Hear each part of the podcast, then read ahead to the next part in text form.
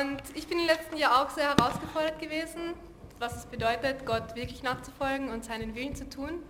Und ich möchte da ein bisschen was persönlich aus meinem Leben erzählen. Ähm, Anfang letzten Jahres habe ich mich mit jemandem befreundet und wie das so ist am Anfang einer Beziehung, es ist alles wunderbar und man ist total verliebt. Ähm, er war auch Christ und ich habe mir gedacht, so, das ist jetzt der Mann für mein Leben. Ähm, aber mit der Zeit habe ich dann gemerkt, dass es mit dem Glauben doch nicht ganz so ernst nimmt. Doch anstatt mir ernsthaft Gedanken darüber zu machen, ähm, habe ich darüber hinweggesehen, habe mir gedacht, ja, ist ja nicht so schlimm, alles andere ist ja so perfekt. Aber letztendlich hat das dazu geführt, dass ich mich immer weiter von Gott entfernt habe, dass ich durch mein Tun und mein Handeln ähm, ja, immer weiter von einem Lebensstil, so wie Gott es sich wünscht, ja einfach weggegangen bin. Und die Beziehung zu meinem Freund war mir da einfach wichtiger als die Beziehung zu Gott. Ich habe zwar innerlich schon Ja zu Gott gesagt, aber äußerlich habe ich ein komplettes Nein gelebt eigentlich. Ja, und irgendwann hat Gott mir dann auf eine sehr harte Art und Weise einen Weckruf gegeben. Und ich kam zu der Einsicht, na Nathalie, du kannst so nicht leben.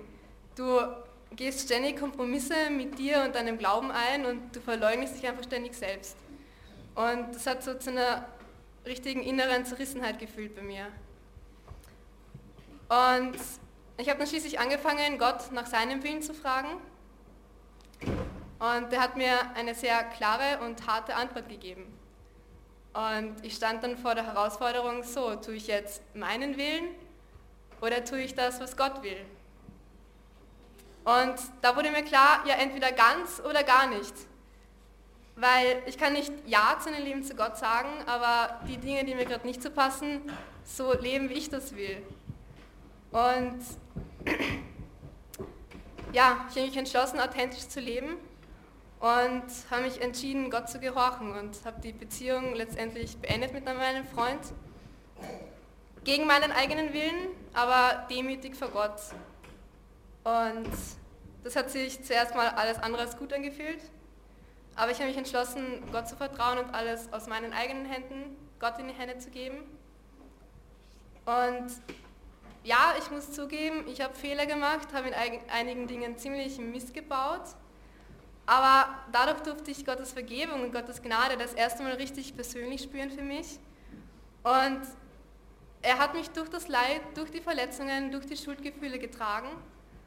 Und ja, sein Wort hat für mich eine viel tiefere und persönlichere Bedeutung bekommen. Und besonders ein Psalm hat mich in dieser aufgewühlten Zeit besonders bewegt. Den möchte ich euch vorlesen. Das ist der Psalm 25. Herr, zeige mir die Wege, die ich gehen soll, und weise mir die Pfade, denen ich folgen soll.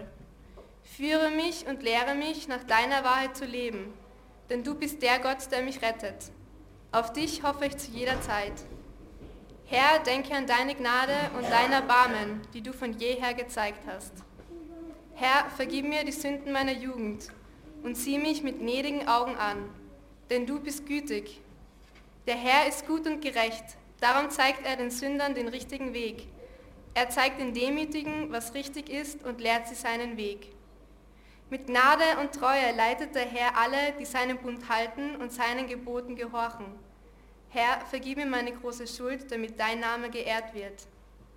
Wie steht es mit dem Menschen, der den Herrn ernst nimmt? Der Herr wird ihm den Weg zeigen, den er gehen soll. Ja, Gott will, dass wir demütig sind vor ihm. Und das kann schmerzvoll sein, das kann bedeuten, Dinge oder Personen loszulassen. Aber Gott sagt, dass er die Demütigen erhebt.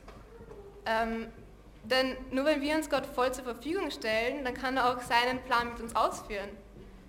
Er zeigt den Demütigen, den Demütigen, was richtig ist und lehrt sie seinen Weg, steht im Psalm 9. Und ich kann euch wirklich sagen, sein Weg ist gut. Ich habe seitdem so viel Segen erfahren.